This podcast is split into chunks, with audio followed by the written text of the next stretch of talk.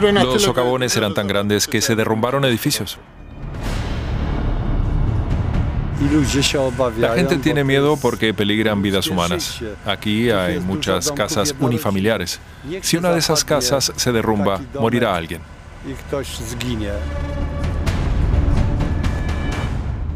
Ya no sabemos dónde es seguro estar.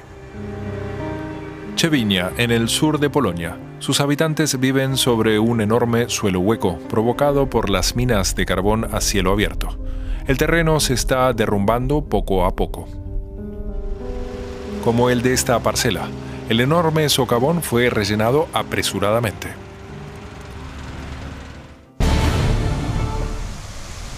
Jan Majewski vive con su mujer y su hijo en la calle Juan Pablo II, a pocas casas de distancia. Siempre habían deseado mudarse al campo, pero Jan está ahora muy preocupado e intenta detener lo inevitable. Recién rellené esto con tierra para que todo estuviera al mismo nivel. Pero ahora se puede ver que se ha hundido nuevamente. Claro que tengo miedo. Cuando me acuesto, no sé si el suelo se habrá hundido a la mañana siguiente o si habrá bajado un metro.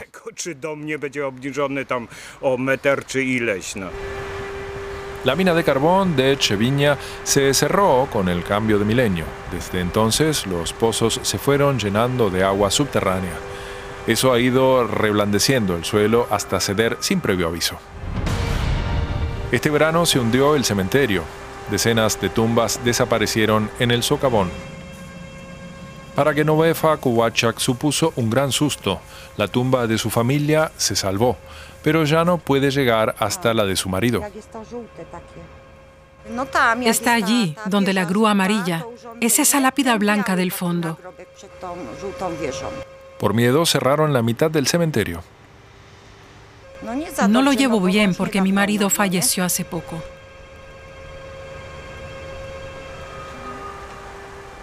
Lo único que le queda es una foto en su celular y la esperanza de que las obras terminen pronto.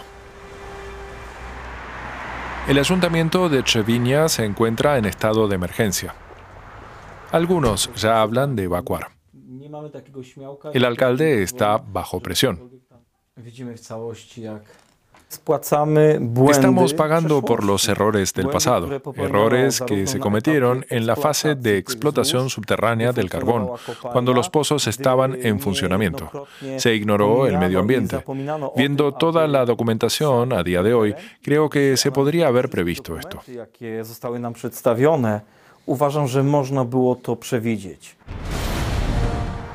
Varios inmuebles del pueblo están actualmente cerrados. Se prohíbe la entrada bajo multa. Ahora ha venido una empresa estatal que está especializada en la eliminación de daños ocasionados por la minería. Están perforando agujeros de hasta 70 metros de profundidad. Los geólogos están seguros de que su método evitará futuros socavones. Rellenaremos estas cavidades con una mezcla de polvo de cemento y arena para descartar la posibilidad de futuros hundimientos. Y seguiremos haciéndolo hasta que podamos afirmar con certeza que la zona es segura para que todos se puedan quedar. Ese es nuestro objetivo y sin duda lo conseguiremos.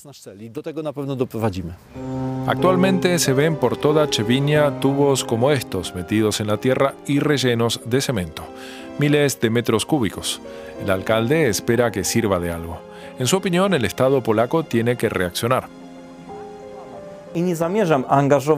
No tengo ninguna intención de usar los recursos municipales para resolver un problema que no causamos nosotros, pero cuyas consecuencias, desgraciadamente, estamos sufriendo a día de hoy.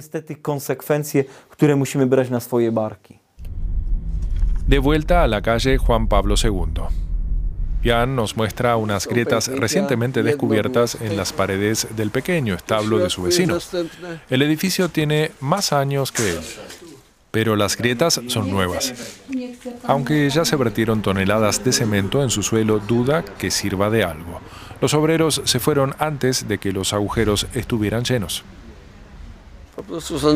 Viendo cómo trabajan, no estoy seguro de que lo estén haciendo bien del todo o si volverá el problema.